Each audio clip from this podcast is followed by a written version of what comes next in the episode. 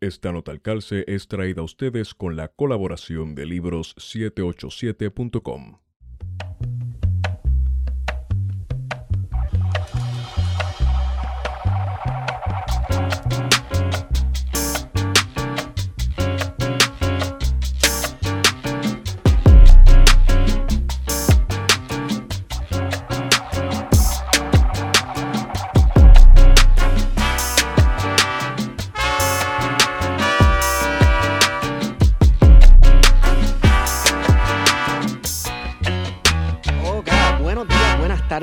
noches a todos y todas los que nos escuchan. Bienvenidos nuevamente a su podcast preferido, Plan de Contingencia. Me acompaña como siempre Guario Nex, Padilla Martí. Saludos, Guario. Saludos Esteban y saludos a nuestros invitados y a los que nos están escuchando.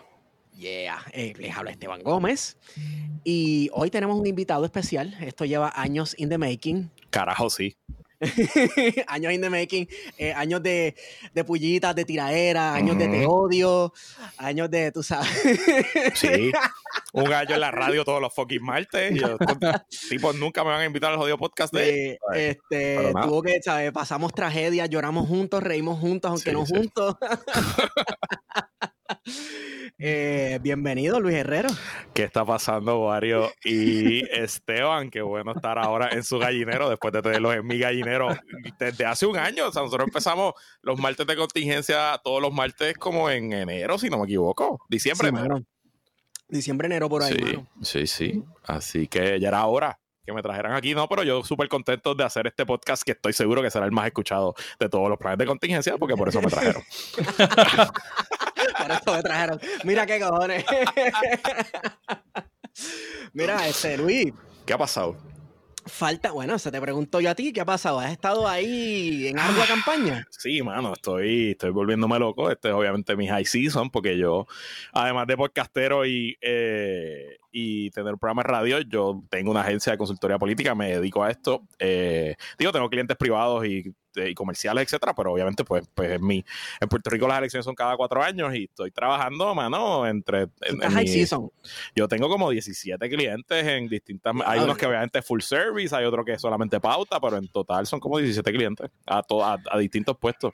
Obviamente la más grande que tengo es la de Aníbal Acevedo Vila comisionado, pero pues tengo varios alcaldes, varios legisladores, este, senadores de distrito y, y por ahí vamos.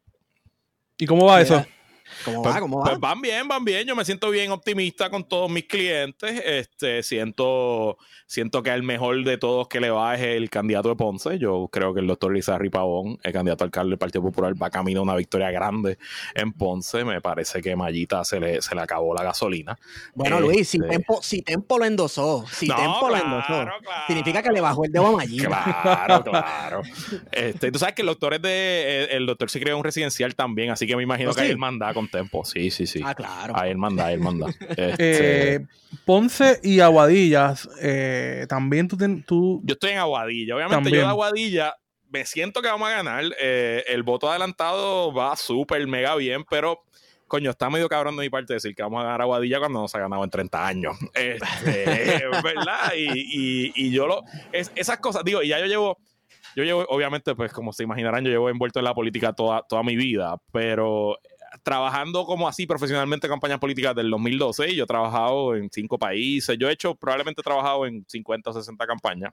Diablo, tú eres agente de la CIA obligado, loco. Sí, claro que lo soy, claro que lo soy. si alguien Eh, ha trabajado en campañas políticas en un montón de países latinoamericanos, agente de la eh, CIA. Así eh, mismo eres es. agente de la CIA, cabrón. Así mismo es. eh, y uno desarrolla, pues, las victorias ni te las disfrutas mucho y las derrotas no te duelen tanto, ¿verdad? Entonces, pues, Claro. uno se va preparando mentalmente para esa noche. Pero si damos el tajo en Aguadilla, ella puñet. O sea, yo ya yo le dije a mi esposa que eso, eso va a mi tumba, eso va al headstone. Yo lo quiero Aguadilla siempre ha sido Sí. PNP, ¿no? Aguadilla tuvo alcalde popular, un alcalde importante popular en los 80, eh, pero una vez Carlos Méndez ganó en el 96, no solo Bastión. nunca más volvió a, sino que lo convirtió en un bastión full, un bastión Wow. de 65 o 70% del voto PNP. Así que- era popular. Así que, porque una de las cosas que yo he visto, yo estoy acá en Cabo Rojo, así que es distrito Mayagüez Aguadilla, tú sabes, para que Aguadilla no se quede solo. Eh, es que pareciera que este distrito va a cambiar de color. Eh, Pareciera que sí. Sí, en, en- en el podcast de predicciones nuestros impuestos para el problema, eh, le dimos ese, ese el primer pick-up de la noche a los populares. Creemos que es el Senado, el Senado, el Distrito Mayagüez Aguadilla, y hay dos candidatas que son excepcionales ambas, eh, Ada García de Rincón y la licenciada Migdalia González de Dalia, sí. Añasco. eh, y son dos candidatas mujeres. Ellas en ese distrito corrieron, en la primaria hubo creo que ocho candidatos, si no me equivoco. Y ganaron Sí. las dos mujeres. Este, y me parece que sí, que ellas, ellas dos deben ganar. Ese es un distrito que la senadora es Evelyn Vázquez, eh, que se Y Luis va, Daniel Muñiz. y Luis Daniel Muñiz, que es un total, lleva 12 años de senador entrando y saliendo, y realmente, mm, excepto nosotros los enfermos, sabemos quién es, nadie lo conoce. Este, Y que además, yo creo que, bueno, no, no escuché, no escuché el podcast, pero el oeste es un, un bastión, un barómetro también para el Partido Popular. correcto, correcto. Ven oeste- acá, ven acá. Volviendo a las alcaldías. Sí, Ajá. eh, no, eh, hay, hay alcaldías que son PNP, que han sido PNP tanto tiempo que ustedes simplemente, básicamente las echan a perdida. un O sea, pueblo, un eso, pueblo eso que tú conoces bien, que se llama Manatí. Manatí de Puerto Rico, es Eh, por imposible ejemplo, es un pueblo bien complicado. Obviamente, Bayamón eh, también es un pueblo complicadísimo. Eh, Cataño sigue siendo complicado, aunque hubo alcaldes PNP populares hace poco, pero en verdad fue por la corrupción de, de Wilson y de, que fue el alcalde después de la Molau. Pero fíjate, Loíza era un pueblo complicadísimo y tiene una alcaldesa popular que yo creo que también que va a ser reelecta Revalida, ¿sí? pero esos pueblos bastiones tú necesitas que haya buena suerte. Que haya división o que haya un escándalo así grande de corrupción, ¿verdad? Que, que, Sí, que sí. cambie un poquito. Tiene San. Sebastián, por ejemplo. San Sebastián es un San pueblo que es barómetro. Y, y con barómetro, barómetro uno se refiere de que son pueblos que pueden predecir lo que va a a pasar la gobernación. a nivel, exacto, a nivel nacional. Pero ese alcalde de PNP ahí gana por 6 o 7 mil votos. Sí, que tampoco es. O sea, y, y por ejemplo, hay, hay, hay, hay eventos interesantes. Hay Bonito. Hay Bonito es un pueblo que el Partido Popular nunca perdió la gobernación, jamás, ni una sola vez. Pero el alcalde sigue siendo es PNP desde el 2012. Y digo, he escuchado cosas buenas del candidato popular, no lo conozco. eh, pero debe ser, debe ser reelecto el alcalde PNP de, de, de Bonito. O sea que esas dinámicas se dan en, en lo- en los municipios. Y donde más eh, diferencia hay entre la papeleta estatal es en la papeleta de la alcaldía. La gente ya sabe, hace años sabe votar por su alcalde o su alcaldesa independientemente de lo que, de lo que piensen de su partido. Porque hay un, hay un caso, ahora que mencionas que tiene que haber un caso de corrupción, etcétera, eh, de Sol Luis Fontanes, alcalde, ex alcalde popular de, de Barcelona, que se vio eh, metió un escándalo de corrupción tan así que yo creo que lo metieron preso y todo. Estuvo preso, sí. Yo creo que estaba todavía en la casa, pero estuvo preso en una penitenciaría federal. Entonces eh, lo reemplazó Wanda Soler y ella sigue siendo alcaldesa de Barceloneta y, y no ha perdido el partido. No, no. Y ahí, pero ahí hubo una diferencia importante, que la transición no fue sangrienta. O sea, Wanda toma el poder, eh, Wanda Soler, y no hubo, creo que hubo una primaria eso, pero el Partido Popular no se dividió por la mitad. Y también hay unas cosas, unas ventajas. Pues en Barceloneta el PNP no existe. Como el, como el Partido Popular no existe en el municipio de Manatí, en Barceloneta no existe el PNP. Y así, pues hay, una, Sí. hay unas estructuras, hay unas ventajas estructurales que, que o sea, el- el- nosotros en Aguadilla, yo no empecé en Aguadilla el verano. Nosotros llevamos tres años trabajando en Aguadilla como dos años. Eh, pero el candidato lleva cuatro. Y, y hemos ido construyendo algo que no había, o sea, una estructura electoral que no existía. Vamos a tener todos los funcionarios, que era algo que no se tenía antes. Pudimos solicitar el voto adelantado con, con, con, ¿verdad? con mucho éxito. Pudimos, el candidato ha dado 25 entrevistas a nivel nacional, hemos colaborado a niveles nacionales. Nada de eso pasaba en el PPD de Aguadilla antes. Y es porque hay un trabajo sistema, sistémico y, y estructurado. Y, y además tenemos un candidato que es buenísimo, que eso es el factor más importante de todo. Uno como consultor o como director de campaña o como agencia de publicidad puede hacer mucho, pero el candidato al final del día es el que hace el heavy lifting. Y, y, y, por ejemplo, una cosa interesante que yo me he dado cuenta de la importancia del candidato es en la campaña de mi tío, porque yo, aunque había trabajado en las campañas de mi tío, obviamente como, como niño y como adolescente y como joven, y la última campaña del 2008, por ejemplo, pues yo estaba, yo literalmente cogí la reválida de abogado en septiembre del 2008 y llegué a la campaña en octubre, estuve un mes nada más Ok. y nunca había tenido un rol senior. Yo nunca había trabajado con mi tío eh, como candidato todos los días.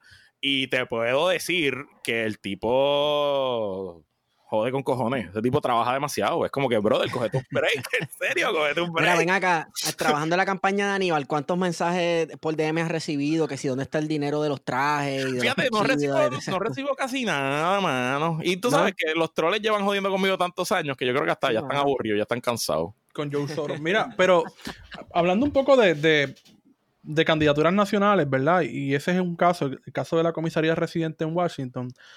Que la campaña ha sido bastante intensa, tanto de Jennifer González como la de, la de tu tío.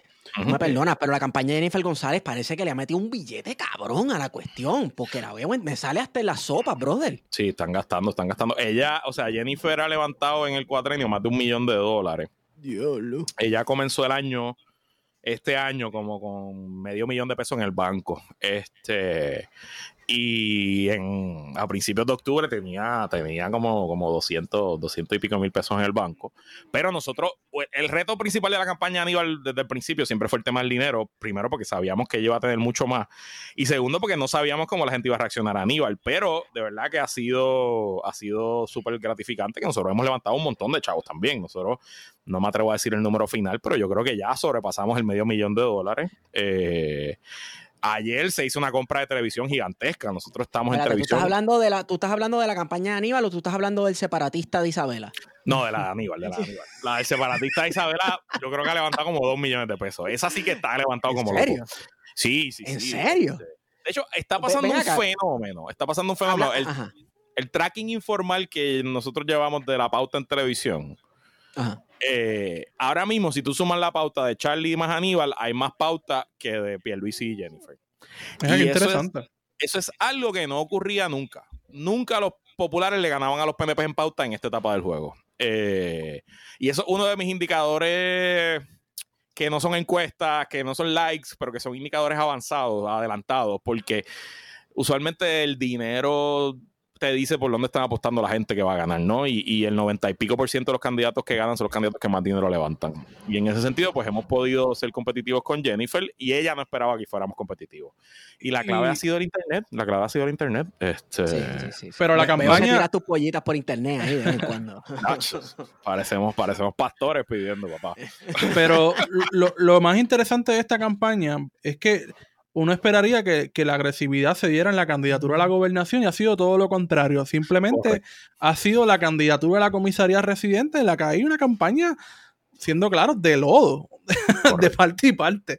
Correcto. Se están Bien quitando brutal. ahí este, con Otra todo. estrategia que he visto que tiene Aníbal es que este- están bien pendientes a lo que zumba Jennifer González porque Y le contesta rápido. tiran uno de contestación y rápido, el mismo día.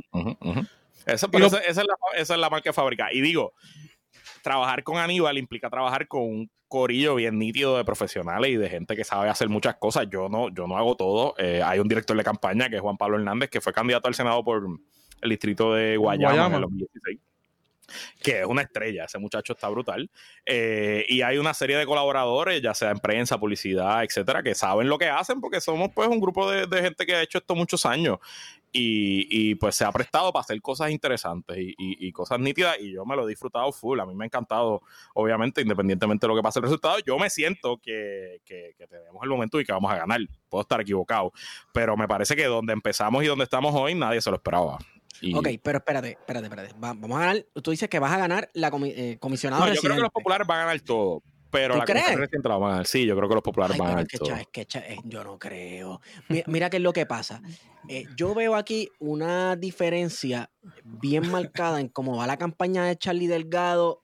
Digo, lo que se supone que sea la dupleta Charlie Delgado y Aníbal Acevedo Vilá versus la dupleta Pedro Pierluisi y Jennifer González. La de Aníbal y, y Charlie la veo como un monstruo de dos cabezas, ¿verdad? Dos personas, supermercado eso. Pa- Pareciera que es como que yo por aquí, tú por allá. Y la de incluso Pierluisi y Jennifer González hicieron un anuncio juntos ahí como que sí, y vamos a buscar la estabilidad. Sí, y vamos a buscar los fondos. Y El de ping-pong, el de ping-pong.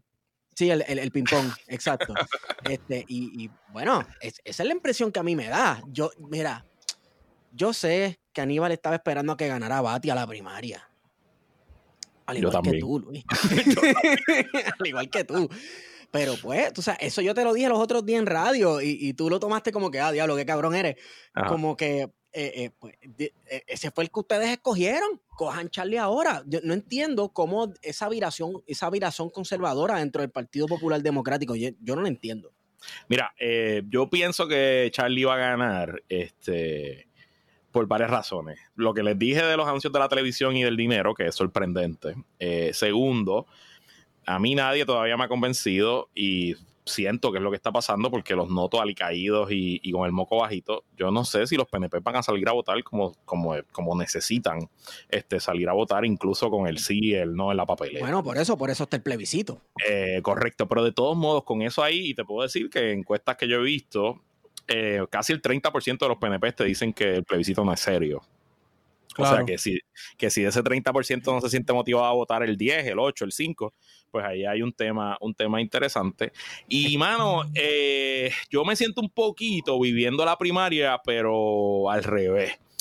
Y les explico, les explico, ¿verdad? Cuando yo y, yo combatía, yo colaboré de voluntario al principio, pero no tuve ningún rol, ningún rol, y no fui su agencia ni nada. Pero obviamente lo apoyaba y, y ayudaba en un rol este, ad hoc a me pedían cosas, etcétera. Y yo hice muchas de las cosas que está haciendo ahora el PNP contra Charlie, tratarlo de la cosa eh, conservadora y, y, tratar de pegar unas cosas en Twitter PR.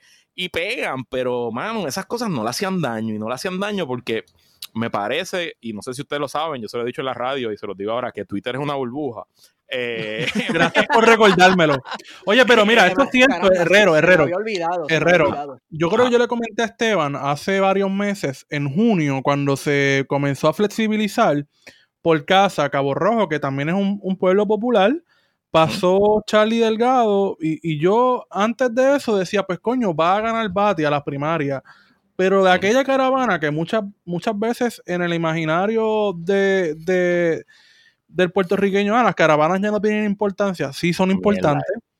Eh, son súper importantes. Fue una caravana impresionante. Y este fin de semana que estuve en Cabo Rojo, eh, hubo una caravana que empezó en Aguadilla y terminó en San Germán, de Charlie Delgado, que por los visuales que vi, fotos que tú subiste, de gente que estuvo allí que conozco, eh, y yo mismo que vi, fue una caravana impresionante.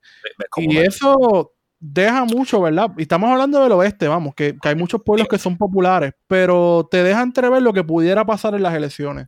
Y yo, y yo sé, y yo no vengo aquí a decirles que eh, Charlie va a coger votos independentistas y votos liberales. Yo no les vengo a decir eso porque son no, probablemente las zonas metropolitanas, eh, tanto en San Juan como en Ponce, algunos, algunos precintos en Aguadilla, eh, Cabo Rojo, a Charlie no le vaya tan bien pero más allá de esas zonas urbanas con altos niveles de ingreso y educación, van a haber lugares que Charlie va a sacar 51, 52, 55, 56% del voto. Y no veo lugares donde Pedro Perluisi pueda eh, rehacer esa, esa distancia. Y aquí va mi ejemplo. Por ejemplo, yo tengo todos los jueves a, Manuel Álvarez en mi programa de radio, que es el dueño y mantenedor de elecciones puertorrico.org. Y él me hizo el caso, él me hizo el caso y me lo demostró con números que Lúgaro le quitado tantos votos al PNP como al PPD en el 2016 y que tú te metes en Guaynabo, en Bayamón y vas a encontrar unidades que fueron las mejores unidades de, eh, de en todo Puerto Rico. Y esos votos no cambiaron la cantidad de votos que los populares sacaban en esas unidades. Así que Lugaro y Dalmao, ojo con Dalmao, le está costando votos a Pierluisi también, así que no podemos tampoco pensar que todos los votos que van a sacar los dos, eh, el PIB y Victoria, son votos populares, porque ahí hay mucho voto PNP. Otra cosa, la juventud. La juventud se decía antes, cuando yo empecé la política, es que tendía a votar PNP. La juventud no va a votar popular ni PNP tampoco. Eh, la juventud va a votar, yo diría el 60, el 70% de la juventud, define juventud 35 a 18 va a votar o por Victoria o por Dalmau. Pero ahí hay cientos, hay decenas de miles de votos que debían ser votos PNP.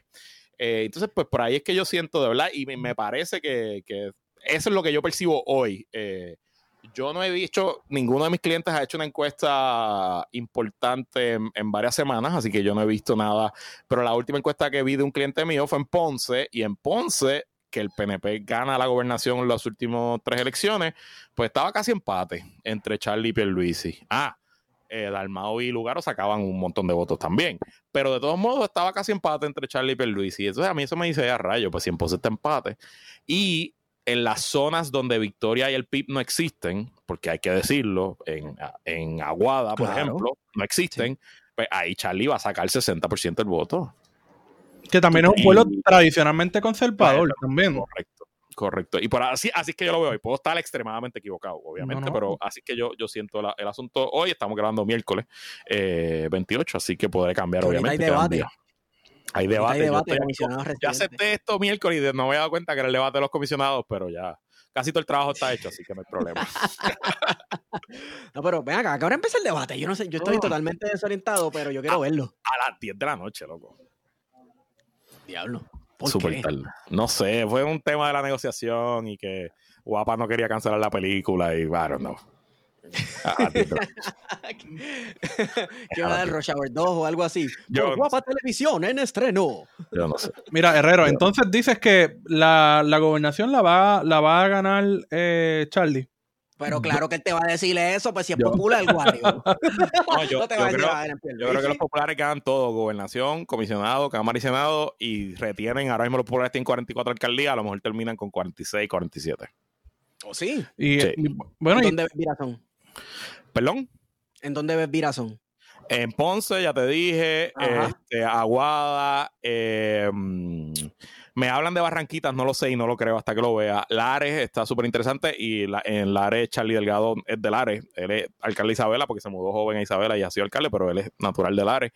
Este, así que ahí esos pueblos los veo, los veo pick up y Aguadilla, pues tengo el corazón puestecito en Aguadilla. Vamos a ver si se nota. Mira, ¿y cómo, cómo está la cosa en la legislatura? ¿Cómo la ves? Pues la legislatura es un poco más confusa. Sobre todo el este, Senado, que, es donde más posibilidades hay de que haya un cambio quizá.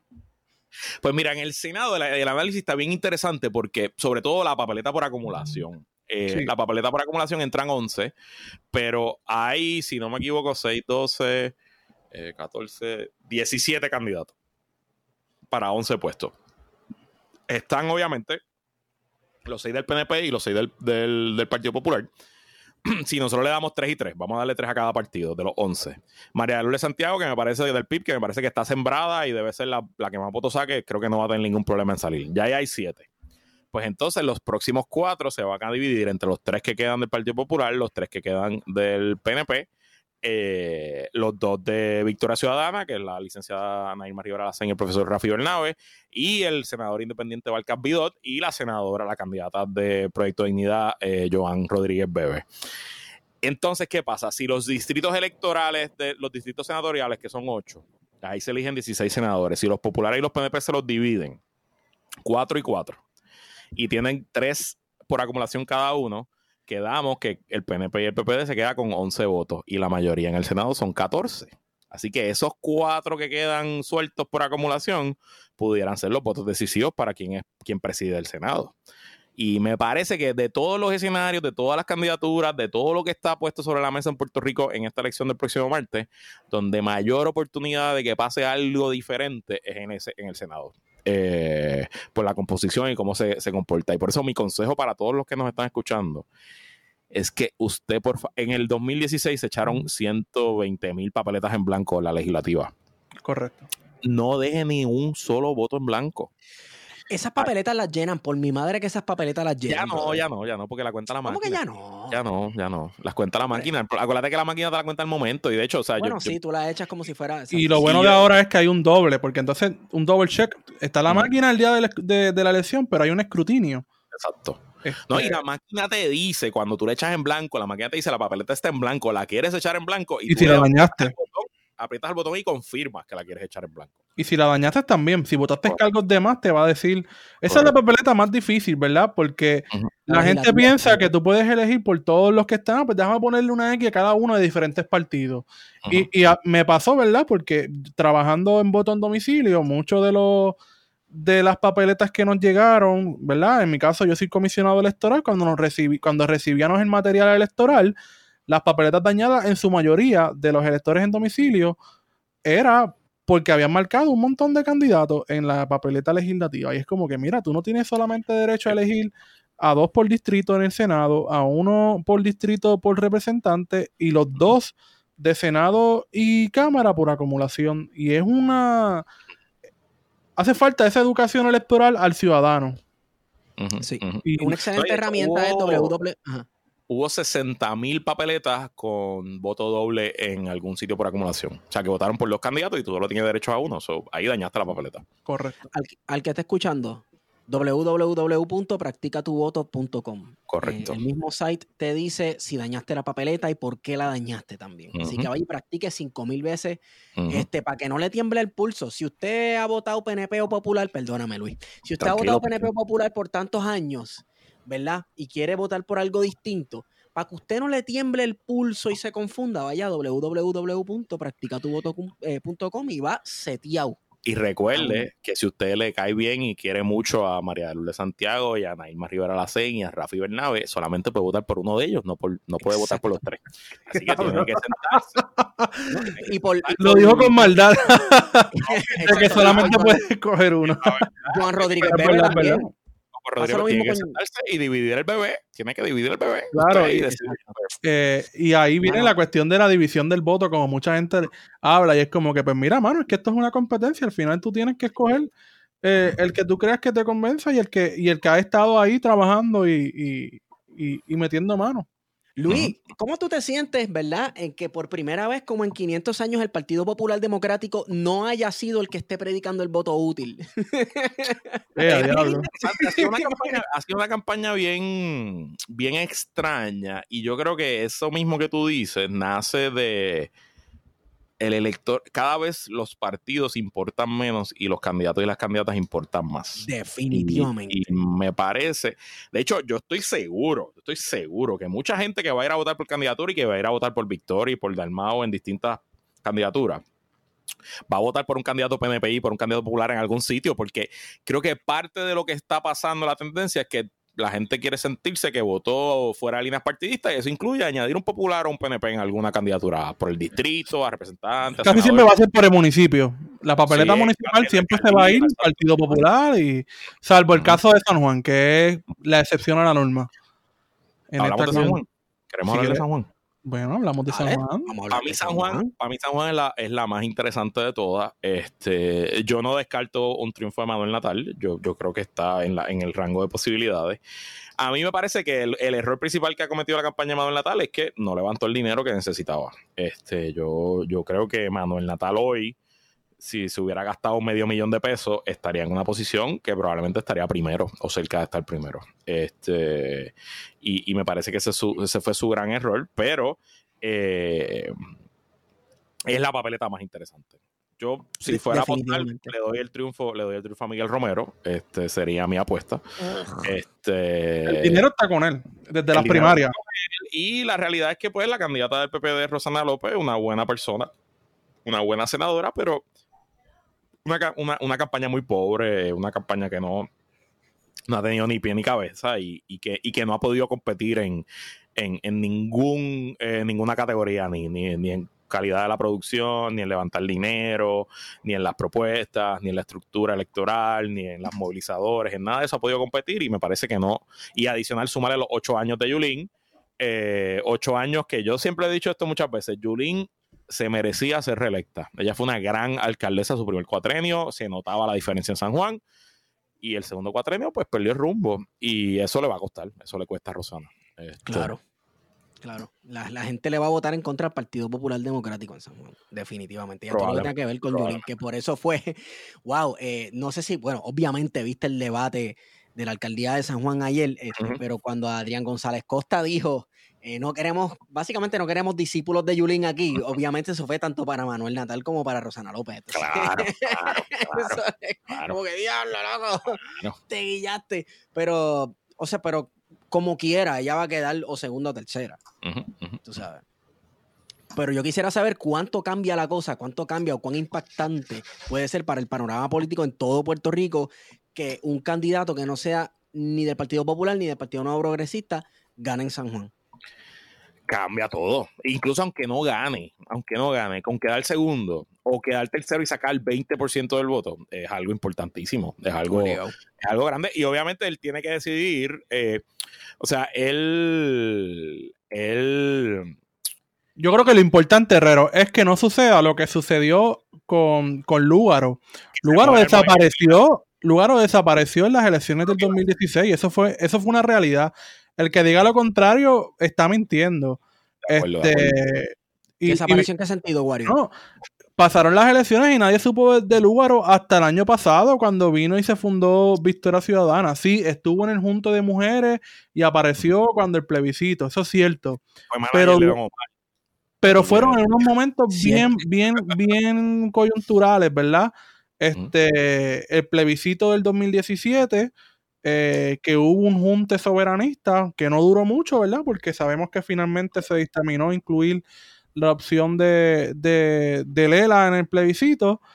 Y luego de ahí desapareció hasta que de, momento, en febrero de, de, este año, hizo la aparición, eh, del año pasado, hizo la aparición de, de Victoria Ciudadana.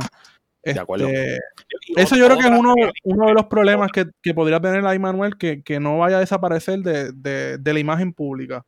De acuerdo, yo estoy, y digo, él, él, es el candidato natural para la gobernación, el 2024 ah, de Victoria. O sea que, que obviamente él está corriendo, pero eh, hay una variable aquí que nadie se la veía venir, eh, yo no me la veía venir, y es Juan Dalmau.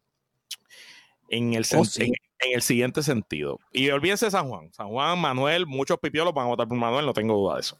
Pero a nivel de la gobernación nacional, si Juan Dalmau queda tercero y Lugaro queda cuarta, si Juan Dalmau queda tercero con 11%, con 12, con 14, con 15 y Lugaro queda cuarta con 8, con 7, con 9 ¿cuál es la justificación de que exista un partido que no sea el PIB y, ocupe esa tercera posición? O sea, muere la justificación de un nuevo partido, creo yo, porque unos números, un resultado así de Juan Dalmao, primero dice varias cosas.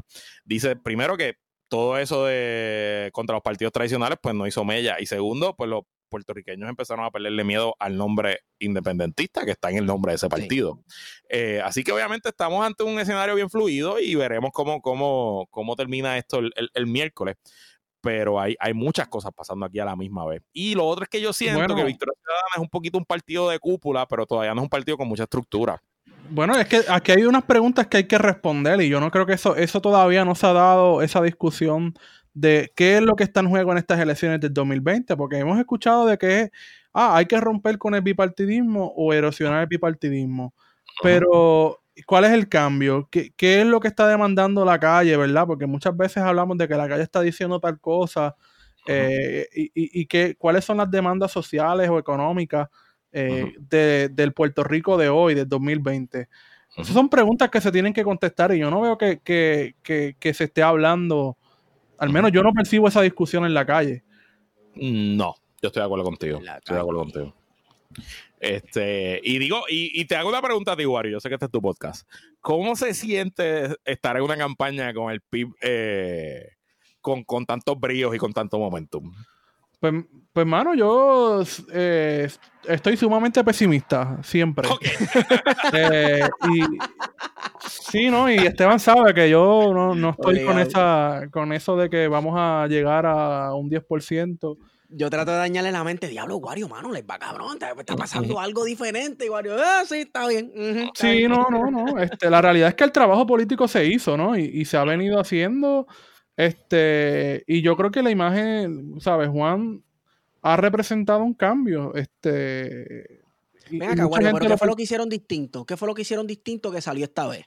Yo Estoy aquí preguntándote como si yo fuera. Yo creo que la presencia en redes sociales este, y el ver a un senador tan activo eh, en los medios, en los medios de comunicación, que la gente tiene esa memoria, porque aquí un asunto también es de la, de la amnesia selectiva y que hay que estar constantemente recordándole a la ciudadanía, pues mira, fulano de tal hizo tal cosa y de momento la gente, ah, wow, yo no sabía.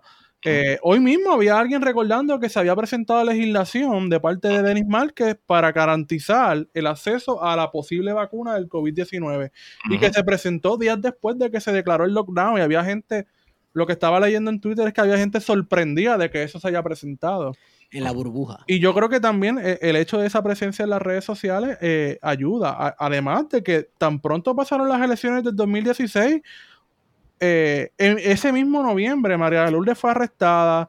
El equipo electo, Juan Dalmao y Denis que estuvieron en la calle, en Peñuela, y constantemente han estado presentes en varias manifestaciones eh, y que se ha visibilizado esa presencia del PIB en esas luchas, yo creo que también ha sido, presente, eh, ha sido importante eh, para el imaginario de la ciudadanía, ¿no? De, tener un PIB que está comprometido con las causas justas.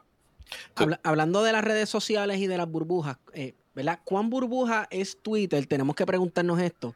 Si existe gente que tiene contratos con el gobierno de Puerto Rico para tuitear a favor de un partido. Lo que pasa es que Twitter no es Twitter no es masivo. La importancia, la importancia de Twitter es que Twitter es mediático. Mediático y, porque las cosas que se discuten tienen un efecto siempre. Twitter es el hilo conductor del Internet y de las comunicaciones. O sea, lo que rompe en un lado se riega por Twitter y viceversa. Y aunque quizás el 8, el 10, el 15% de la población esté en Twitter y menos de eso sean gente que tuitea todos los días como nosotros el 100% de los periodistas, los comentaristas políticos, los analistas, los trabajadores de campaña están en Twitter. Y se hace opinión y, se, y se fiscaliza.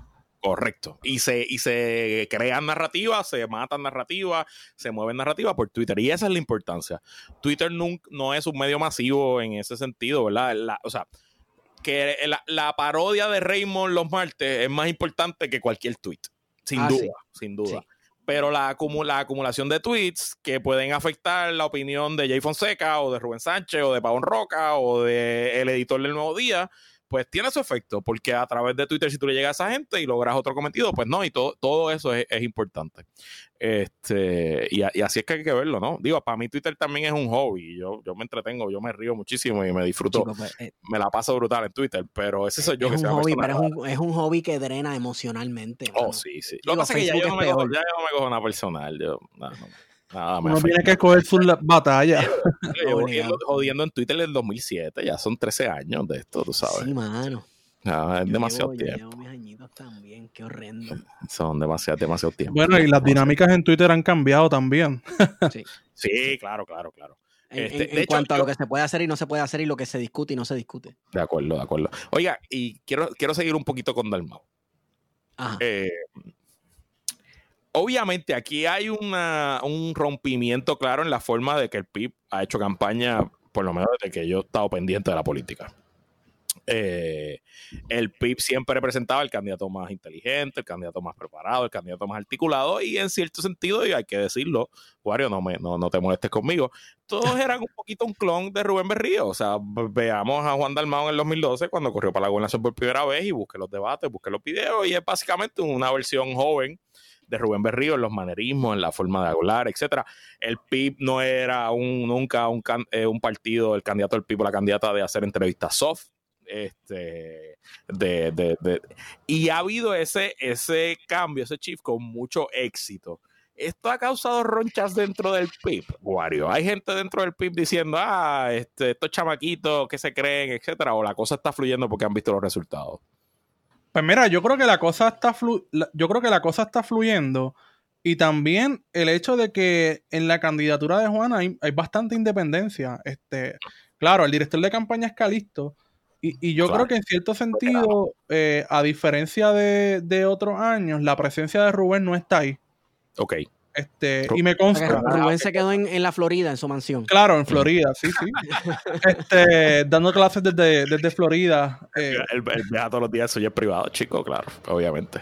Pero para mucha gente, ¿verdad? Eh, el hecho de que Rubén no esté presente, aunque sabemos que sigue siendo el presidente, la realidad es que muchas de las decisiones que se están tomando dentro de la institución eh, recae en María de Lourdes, por ejemplo, que es la vicepresidenta. Y, el propio Juan, que es el secretario, sigue estando en la, en la, en la, en la discusión. Y son las personas que se ven. Guario, ¿cuánta mierda he hablado yo de los políticos que van al guitarreño? Ah, un poquito. Bastante mierda se ha hablado de los. Ah, eso es. Furano, ese se pasa en el guitarreño, esa gente lo que va a ir a perder el tiempo. Juan Dalmau fue el guitarreño. Pues claro que fue. Y le fue cabrón. Claro. Pero mira, fíjate que cuando, yo creo que María de Lourdes no fue la María de Lourdes nunca fue al guitarreño, porque en la campaña asumo yo que se, pidió, ¿verdad? Un respeto. Y, ese espacio, la realidad es que pedir respeto en ese espacio es bastante complicado. Eh, porque, vamos, el candidato que va ahí del Partido Popular y del PNP le faltan el respeto. Y, hay candidatos que se prestan.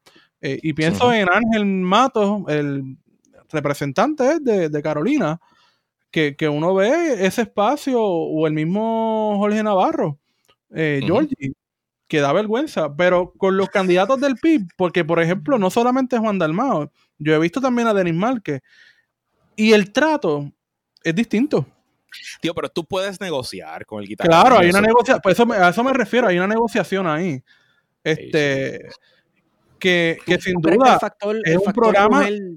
el factor mujer de, María de Lourdes, ¿tú crees que tuvo mucho que ver también con ella correr ese riesgo de que le faltaran el respeto? Porque todo el mundo sabe que el guitarreño es un bastión de. Bueno, es un macharrán. Exacto. Puede ser, puede ser. Además de este que, sin duda, el programa del guitarreño sigue siendo el más visto a esa hora. Eh, tú vas a comer al, mediodía y.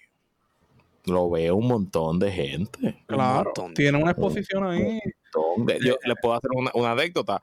Yo fui director de campaña de una campaña para el precinto 1 de San Juan, Ricardo Luis Ramos, y nosotros llevamos a Ricardo. Yo, yo llevaba caminando con Ricardo seis meses por el precinto. Y pues, whatever, uno camina, saluda, reparte flyers, se toma fotos, nadie sabe quién tú eres.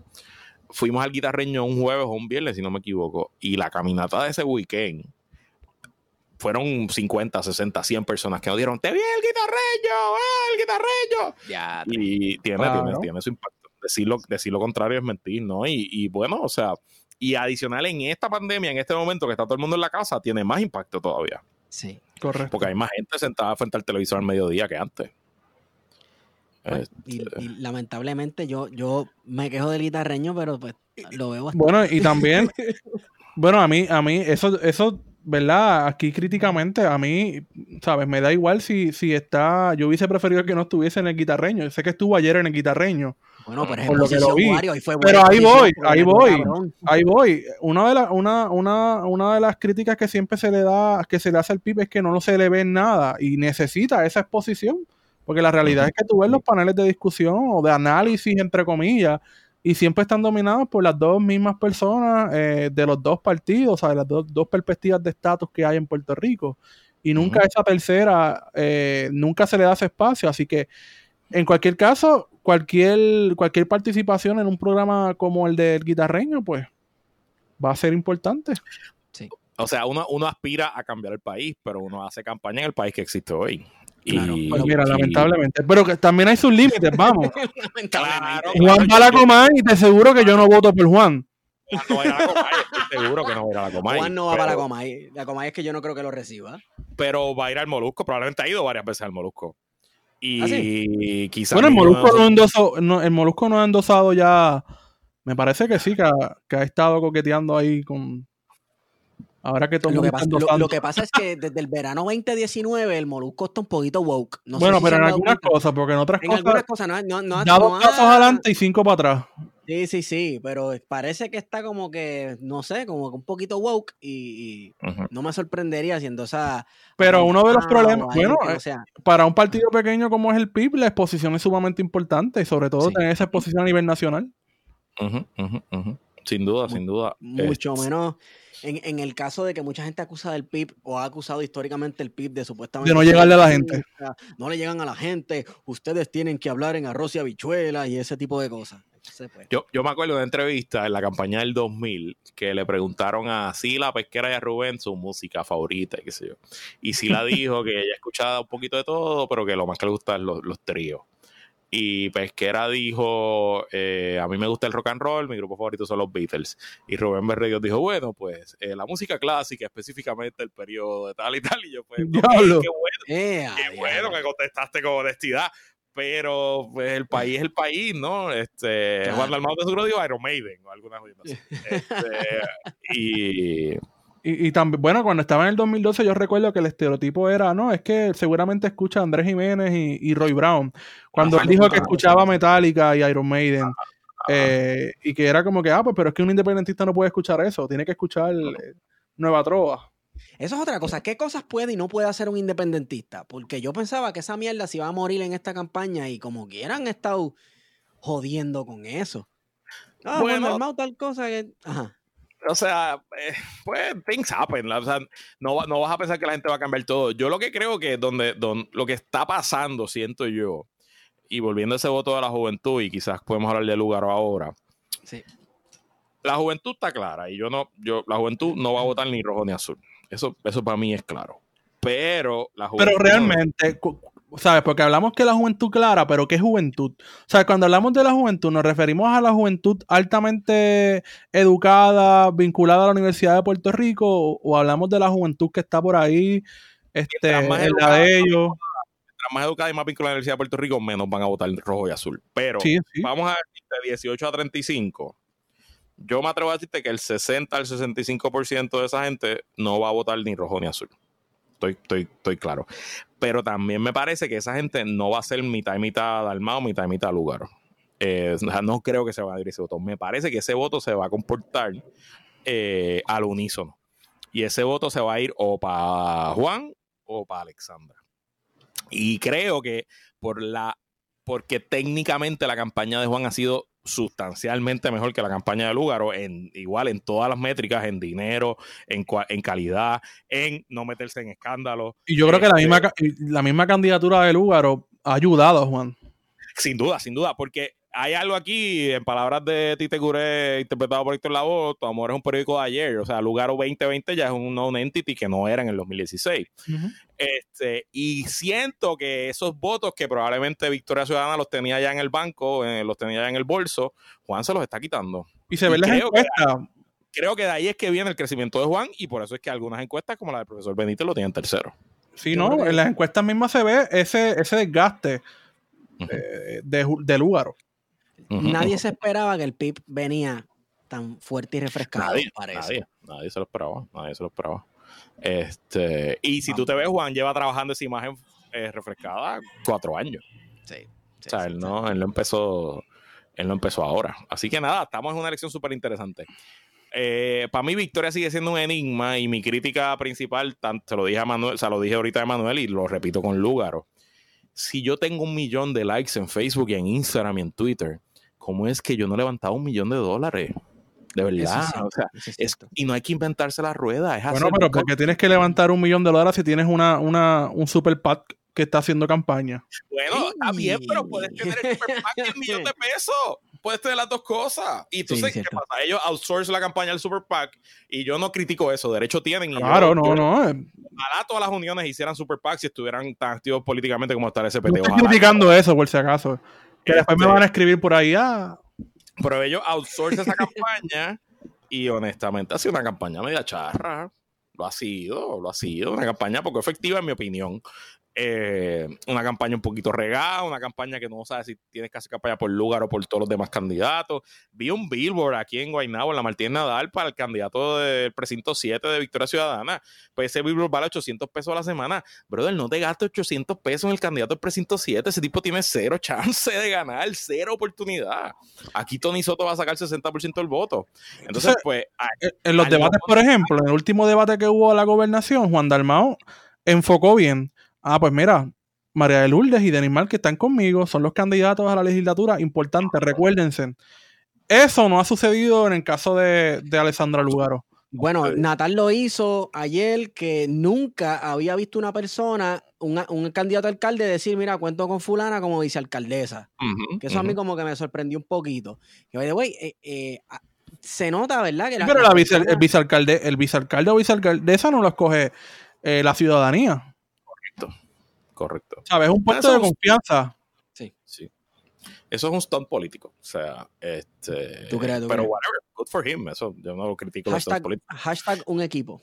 I make a living out of stunt político. Eso no te problema con eso. Este, y entonces, pero lo que te iba a decir, o sea, no hay razón porque Alexandra y Manuel no llevan meses diciéndole a su gente, ayúdame con 5 pesos, ayúdame con 10, con 25, con 100.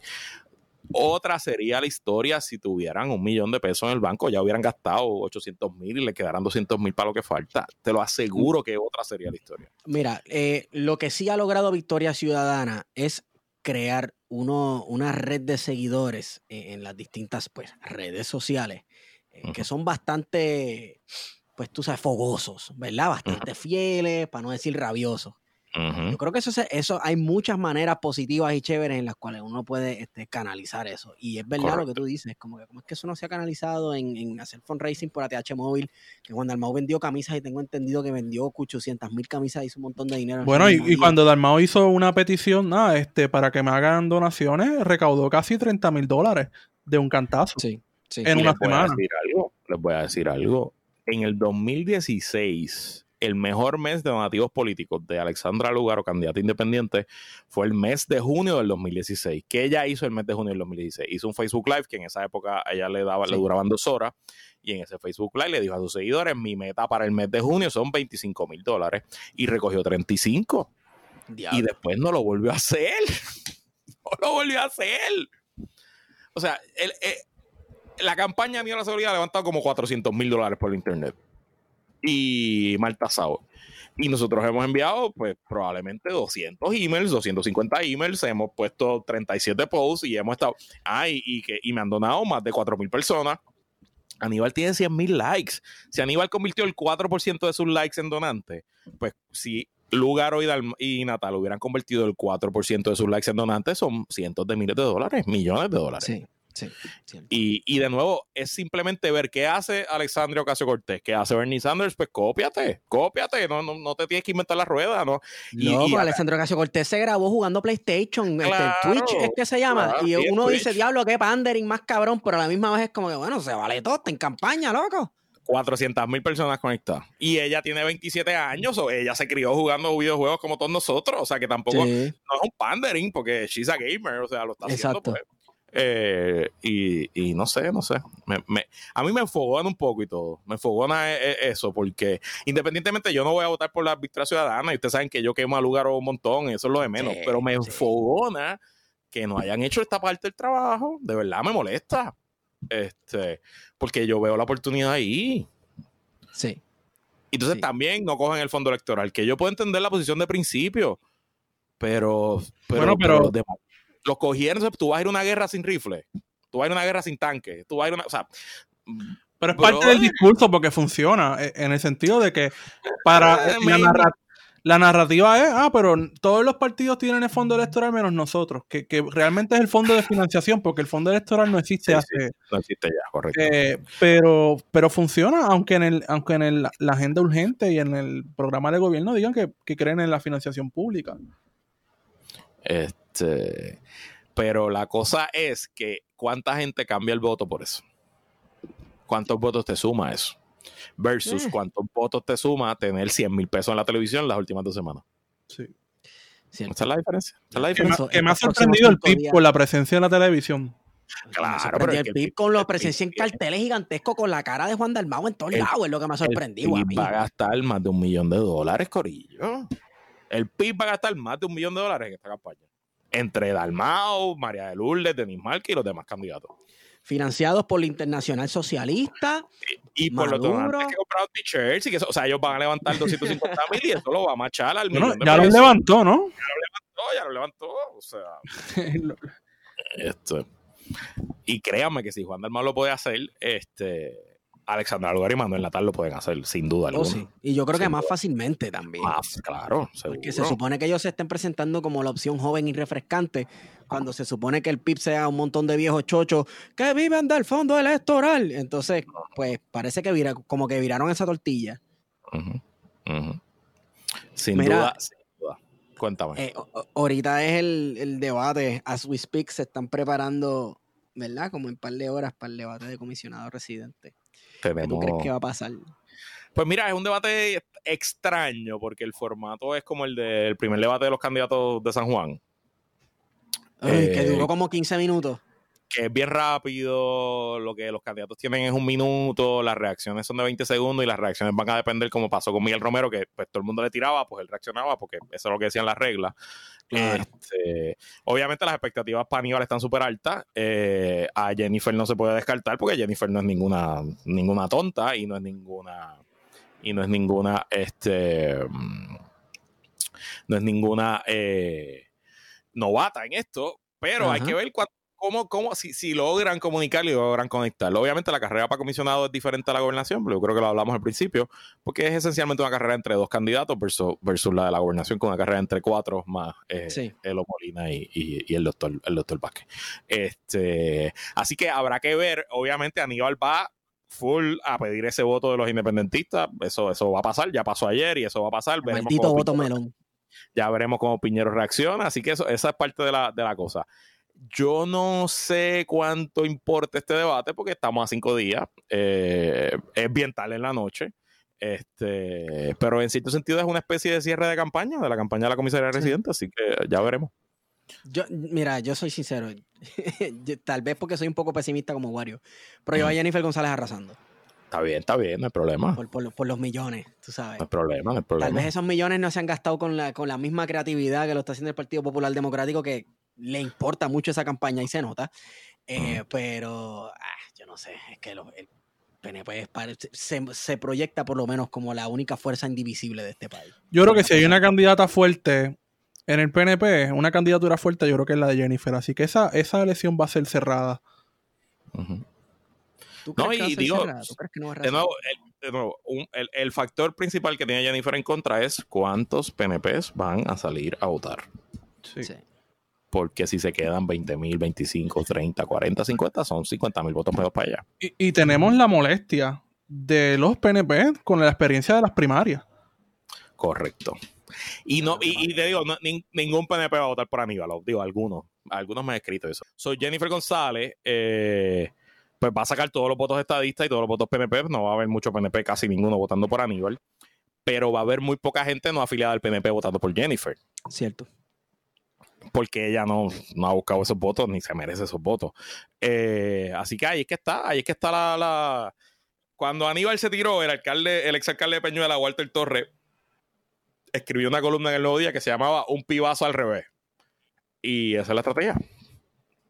Es más, se las voy a enviar en el chat que nosotros tenemos, en el chat siniestro que nosotros tenemos para coordinar nuestra, nuestra participación de todos los martes en Radio Isla 1320 los martes a las 5 y media, que es la que hay, martes de contingencia. Aquí estamos. Siempre, siempre, siempre con la pauta. Siempre. Pues este, yo quiero ver la, participación de Zaira Jordan y hay un elefante. Creo que lo dices con maldad, yo lo sé. No, imposible. Galada, galadamente. Este, quiero eh, hablar sobre el elefante sagrado y bautizado y bendito in the room, que es Proyecto Dignidad yo, yo estaba sospechando, ha, ocurrido algo bien extraño en esta campaña y es que este Charlie Delgado buscó bendición de lo alto, Pedro Pierluisi buscó bendición de lo alto y Proyecto Dignidad pues son la bendición de lo alto. Representan lo alto. Exacto, representan lo alto. Eh, yo no he estado muy al tanto de lo que está pasando dentro de las iglesias, sí un poco porque sí vi que alguien de mi iglesia, eh, mi iglesia pastorea un cantante de salsa. Ok, Alex de Castro le hizo un anuncio a Proyecto Dignidad, eh, no de parte de, como él, representando la institución de la iglesia donde yo voy, pero sí, ¿verdad? Hizo como que le hizo un jingle, le hizo un video, etcétera, y vi un montón de gente de mi iglesia. Eh, que parece que pues, sí, dentro de mi iglesia, que yo pensaba que estaba tan ajena, ¿verdad? O no se hablaba tanto de política porque es un, culto raro que comenzaron unos gringos que eran misioneros en India y vinieron a Puerto Rico a predicar, yo no sé, como si aquí no existieran pentecostales. Y así nació mi iglesia. Ok. Eh, pues incluso Proyecto Dignidad ha llegado a, instituciones relativamente aisladas de la política partidista como la mía. Y yo quisiera saber entonces a quién pretende restarle votos Proyecto Dignidad porque uno pensaría que, se, que es al, al, PNP, pero entonces es al PNP que era de Ricardo Rosselló, porque Pierluisi incluso está proyectándose como si fuera un progre. Hemos dicho aquí en este podcast que Pierluisi está haciendo que, el Partido Popular, que combatía, pretendía eh, este, presentarse como la opción supuestamente progre, pues que el Partido Popular quede como un partido súper conservador con esta visión de que es demócrata. Sin duda hay una visión ahí interesante, hay una movida, hay una movida interesante y una apuesta interesante. Yo percibo que Dignidad se desinfló también. Y me parece, me parece, me parece que, eh, que en parte es porque Charlie hizo el approach correcto. Este, para quitar esos votos. ¿Son suficientes votos? No lo sé. ¿Transformar el Partido Popular para mal en el futuro? Mm, a lo mejor. Eh, esas fuerzas fundamentalistas cambiarán cómo el Partido Popular gobierna si logra la victoria. Quién sabe. Pero la estrategia, evidentemente la jugada la hicieron ahí. Eh, y, no sé, vamos a ver cómo le funciona. En la primaria le funcionó. Les puedo garantizar que le funcionó. Y de hecho, ahora tenemos un poquito más de data y parecería que uno que, en parte se puede explicar la escogota que se dio gente como Tomás Rivera Chávez y Tata Charboniel, porque hubo personas que son de movimientos protestantes que usualmente iban a votar en la primaria del PNP y fueron a votar en la primaria del Partido Popular por Chávez. Yo estoy esperando. Y esos votos, pues, obviamente no los recibió, no los recibió este, eh, este, pues, pues Tomás Rivera Chávez.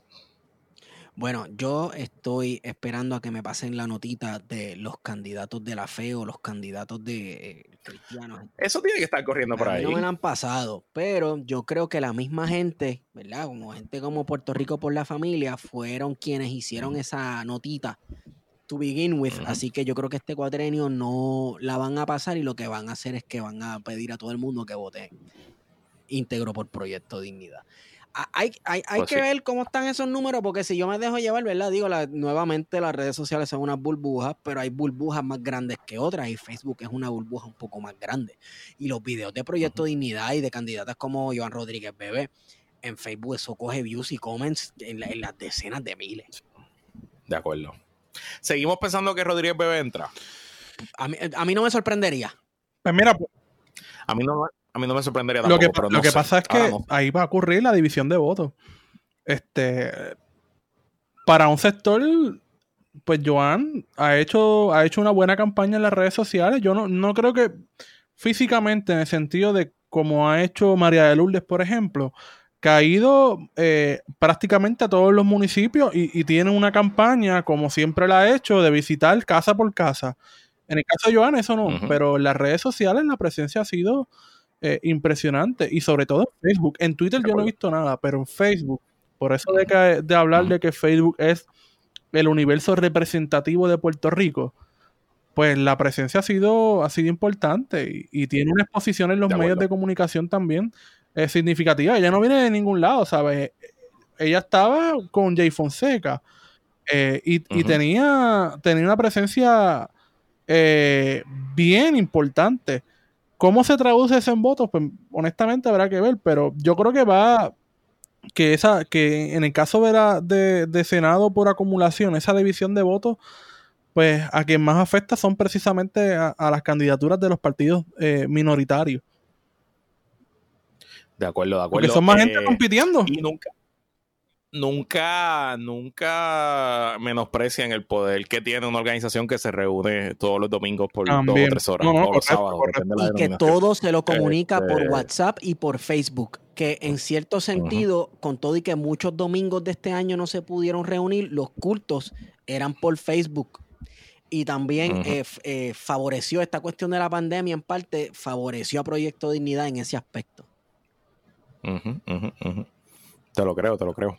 Este, pero ya veremos, ¿no? Y me parece que ellos dependen, o sea, su viabilidad como eh, proyecto futuro va a depender del resultado de, del martes. Eh, César Vázquez va a estar escocotado. No, no veo un escenario donde ah, el, partido quede inscrito. Mal. Pero, pero, pero si cuelan a la, a la senadora, este, pues, pues ahí, ahí hay futuro. Y, y eh, la licenciada tiene perfil para ser candidata a la gobernación también.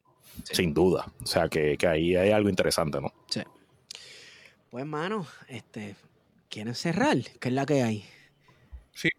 Bueno, yo tengo mucho trabajo, así que por mí. sí, no, no, no. Pues mira, este, eh, gracias Luis por estar con nosotros. Eh, cuando... Gracias a ustedes por invitarme. Espero que a su audiencia les haya gustado. Recuerden que nos escuchan a los tres todos los martes a las cinco y media en Radio la 1320, martes de contingencia. a mí me escuchan mi podcast Puestos para el Problema. Oye, les iba a decir, hermano, abran un Patreon. Pues mira, estamos en eso. Eh, fíjate, nosotros, nosotros comemos mierda con eso siempre de la... Nosotros, nosotros comimos mierda por un año que lo decíamos, lo vamos a hacer, lo vamos a hacer, y no lo hicimos y lo empezamos ahora en la pandemia y ha sido un exitazo, mano. De verdad, nos ha, sido, no solo porque nos está generando una cantidad buena de dinero, es que hemos creado una comunidad bien nítida, bien chula, mano, y hablamos con los fanáticos. Esta obviamente está la gente más hardcoreosa que te escucha y que está dispuesta a pagarte un poquito todos los meses. Y e, es un sitio feliz, es un sitio alegre, que yo me conecto al Patreon todos los días a chismear, a vacilar y, me gusta mucho. Y creo que, creo que ahí está el camino a la viabilidad de estos podcasts como, como entidades independientes y que, y que podemos decir lo que nos dé la gana, porque al final del día hay que pagar la renta. Eso es así. Maldito capitalismo. Definitivamente. Este, acaban y triunfen, acaban y hagan la jodida revolución y triunfen para no tener que ganar dinero. Abolir el trabajo. para tirarnos para atrás. Cago en la madre. Mira qué es lo que pasa, aparte de la cuestión de abrir un Patreon y mi miedo es como que qué contenido yo puedo producir, aparte del que ya estoy produciendo, que la gente puede estar dispuesta a pagar por él. Entonces yo me voy en unos viajes. Es el reto. Ajá. Es el reto. el reto, exacto. Pues yo me voy en unos viajes de, bueno, pues entonces yo voy a hacer tal cosa, pero mis, mis sueños a veces son un poquito ambiciosos sobre qué tipo de persona entrevistar. Estoy hablando con una gente que estuvo en unas guerrillas dominicanas y que vivieron en Cuba un tiempo y estoy tratando de convencerlo, pero no, quieren hablar porque piensan que todo el mundo es agente de la CIA y pues producto de esus tiempos y yo digo, coño, tal vez tengo eso que ofrecerle a la gente para que paguen y escuchen en Patreon, pero eh, no sé. Mira, nosotros tenemos, nosotros tenemos un chat de WhatsApp con stickers de políticos. Que es para gente que paga 10 pesos o más al mes. Nosotros tenemos los que pagan 15 o más al mes todos los jueves, hacemos un Zoom off the record para beber ron y chismear. Y se conectan 50, 60 personas y hemos estado tres horas hablando con ellos. Tenemos los tiers más caros, que son de 50 y 100 pesos, que esos tiers son para negocios pequeños, para pymes, que incluye acceso al Patreon y a todos los contenidos exclusivos y además una mención o dos menciones al mes en el podcast. Y ha sido un súper mega éxito. Hay como 25 negocios de todo tipo. Ayer la, anunciamos un especialista en patentes, una tienda de ropa, etcétera. Eh, y le sacamos por lo menos un episodio exclusivo al mes a los a, los patroncitos y patroncitas, que es el nombre que le hemos puesto. Y de verdad es un palo, un, mega éxito. Así que se lo recomiendo y, me parece que para la viabilidad de este proyecto a largo plazo, contar con una base de suscriptores que les, eh, suplemente su ingreso todos los meses, pues asegura la viabilidad del proyecto. Sí, este, definitivamente. Después nos van a decir sellouts y oh, ustedes no son anticapitalistas y mira lo que está. Pero pues hay que comer y hay que, hay que y la cosa, hay que comer. Y la cosa es que el podcast no va a cambiar. El producto de ustedes gratis va a seguir siendo el mismo producto. Esto es algo adicional, ¿no? Y, y, y, hay que verlo así, hay que verlo así. Sí el fantasma del capitalismo susurrándonos al oído. Luis. Ven a este lado, todo es mejor. Ya me dice, no, y vota popular de una vez. no, bueno, eso, te lo diré después. Eh, pero es más chulo cuando esos chavitos los depositan en la cuenta y tú ves y dices, es eh, rayo, wow, increíble, me pagaron por hablar mierda. Es más lindo, más chulo. Ay, Dios mío. Luis, lo vamos a pensar. Bueno, caballero. gracias, gracias. No, no regresan este martes. Este martes no hay martes de contingencia porque son las elecciones y estaremos analizando los resultados, pero regresan eh, en dos semanas más. Así que allí, allí hablaremos de qué rayo fue lo que pasó. Perfecto. Bueno, este, yo creo que. Bueno, Wario, ¿dónde yo te consigo? Me consiguen en Wario Candanga. A mí me consiguen Stigon por Twitter. Recuerden que esta nota al se fue traída a ustedes por libros787.com, donde pueden conseguir lo más cool de la literatura puertorriqueña. Utiliza el código plan de contingencia para tener shipping gratis a Puerto Rico y los Estados Unidos. Con eso hemos ido con ustedes. Plan de contingencia.